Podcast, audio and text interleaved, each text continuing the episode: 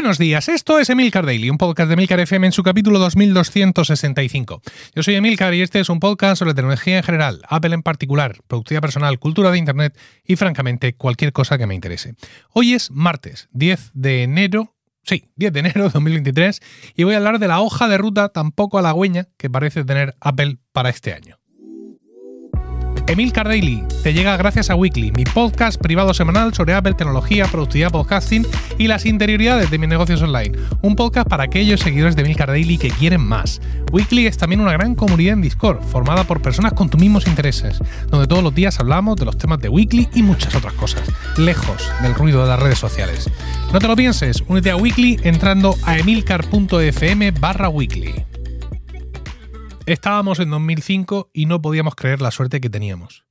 Tras un lanzamiento algo accidentado en abril de macOS 10.4 Tiger, que trajo consigo una primera actualización 10.4.1 tan solo 16 días después, la crítica se mostraba unánime ante la calidad del nuevo software, que hacía palidecer a Windows XP y no lo mostraba como un sistema operativo del pasado. Pero la cosa no iba a quedar ahí, ya que Steve Jobs se plantaba en el mundo el 6 de junio de ese mismo año, en la keynote inaugural de la WWDC, para anunciar los planes de Apple de migración a la arquitectura Intel para sus ordenadores. Dentro de esos planes estaba además el lanzamiento de una nueva versión de macOS 10 llamada Leopard, la primera con soporte Intel nativo y que saldría a finales de 2006 o principios de 2007.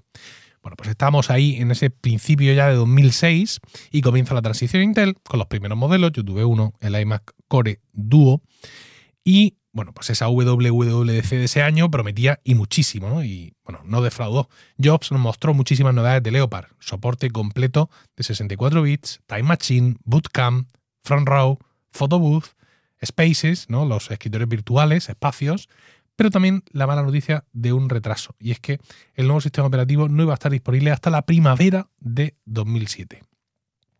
Y esa fecha tampoco sería la definitiva. ¿Por qué? Pues porque en abril de ese año, de 2007, ya en primavera, Apple hizo un anuncio diciendo que el nuevo sistema operativo se iba a retrasar hasta octubre de ese año. ¿Por qué? Pues por el lanzamiento, el desarrollo del iPhone, que había sido presentado en enero y salía a la venta en junio.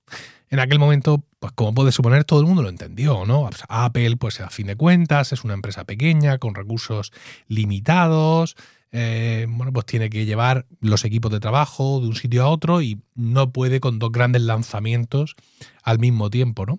Durante años, además, esta había sido la forma de trabajo de Apple, ¿no? Una reasignación casi total de los recursos en función de las necesidades comerciales. Esto siempre me ha recordado a mí a una película de Tom Hanks. En España se llamó Esta casa es una ruina. El título original es The Money Pit. Y mm, quiere reformar su casa y una mañana aparecen por allí los, los, de la empresa de reformas, dice, buenos días, su número ha salido en el sorteo de esta mañana, hoy trabajaremos aquí. Bueno, pues más o menos eh, lo mismo pasaba con esa forma de trabajar de Apple, moviendo eh, recursos de un lado a otro. Todo eso a mí me parecía bien en la Apple de 2007, pero no entiendo que la empresa siga funcionando igual en 2023, 16 años después, y con una valoración bursátil de más de 2.000 billones con B de dólares. Si alguno busca por ahí, le saldrán trillones, pero es que el billón y el trillón anglosajón son distintos de los nuestros. Esto se ha explicado varias veces. Bueno, como digo, Apple sigue funcionando igual. Y eso es lo que ha venido a contarnos Mark Gurman en su newsletter del domingo. Porque sí, hermanos, hermanas, Mark Gurman ha hablado.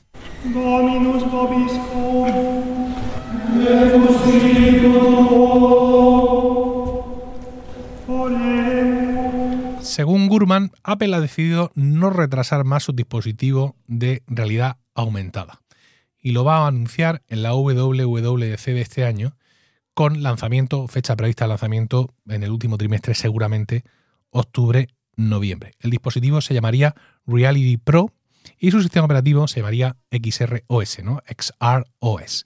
Ya hemos leído mucho sobre este tema, de que Apple ha estado intentando mm, posponiendo el lanzamiento un año a otro para mejorar la tecnología para sacar un producto más óptimo y han llegado momentos que han dicho, se ha acabado.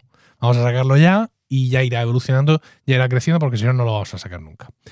Y claro, como Apple es una pequeña startup sin apenas recursos, pues han decidido balancear todo el poder y asignar ingentes recursos a esta nueva línea de producto, lo cual nos lleva a la siguiente lista de damnificados. Tomad nota, por favor.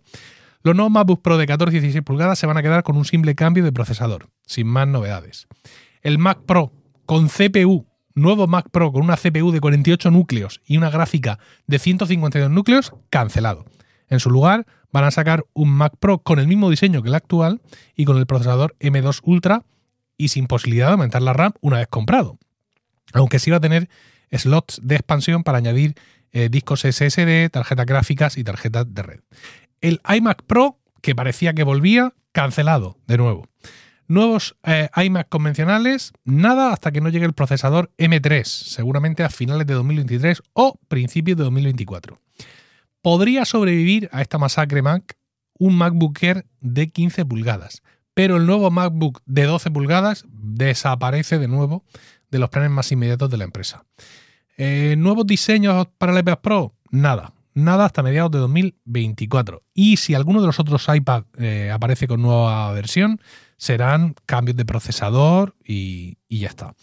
Apple Watch Series 9, igual, y van tres años, ¿eh? quiero decir. El Apple Watch Series 7 es igual que el Series 6 con mm, algún pequeño cambio.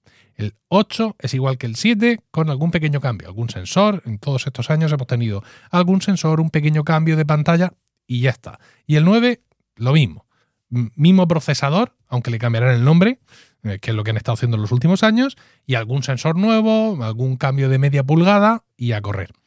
Nada de nuevos iPods y el HomePod grande mm, a priori sigue previsto para este año, pero bajo mínimos, es decir, mismo diseño que el HomePod original y por dentro no va a ser más que un HomePod mini más grande, que, ya está bien, ¿no? Pero eh, sin ninguna digamos, sin ninguna proyección hacia arriba.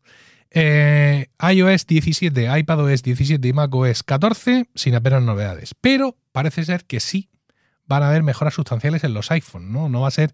los iPhone de este año 2023 no van a ser tan conservadores como esperábamos.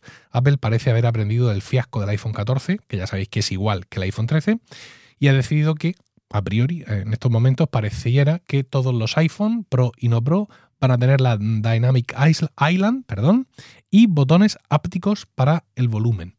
Eh, los modelos Pro eh, eh, pasarán a tener el frontal de titanio y USB-C en todos los modelos. No aclara aquí Gurman si va a ocurrir lo que se esperaba, es decir, que solo los modelos Pro tengan un USB-C realmente rápido y los modelos no Pro realmente tendrían un USB-C, pero por dentro seguiría siendo USB 2.0. Esto no lo, no lo aclara Gulman. Bueno, aunque la lista de bajas es terrible y a nivel fanboy esto da para estar aquí maldiciendo durante horas, si analizas despacio ves que realmente no va a tener mucho impacto en la cuenta de resultados, ¿no? Que la cuenta de resultados de Apple es iPhone más servicios. Y todo demás les da igual por completo. Es decir, nosotros aquí podemos estar pensando, ¿cómo es posible la gama Mac paralizada todo el año 2023. la transición a Apple Silicon han fallado con sus propios plazos. ¿Cómo van a hacer eso con el, con el Mac Pro? ¿Quién se va a comprar un Mac Pro estando el Mac, el, el, Mac Studio si encima no le puedes aumentar la RAM? Pero esto qué desastre es. ¿Dónde está el Super Mac Pro? En fin, nosotros nos podemos aquí zaherir, nos podemos dar latigazos, pero da igual por completo. Eh, la cuenta de resultados va a ser exactamente la misma. Eh, van a seguir vendiendo los mismos iPhone o más, y más con el tema del USB-C. Y al final todo esto solo nos preocupa a ti y a mí. Y a mí, si te soy sincero, cada vez me importa menos. Lo único que de verdad me preocupa es la fecha de jubilación de Tim Cook.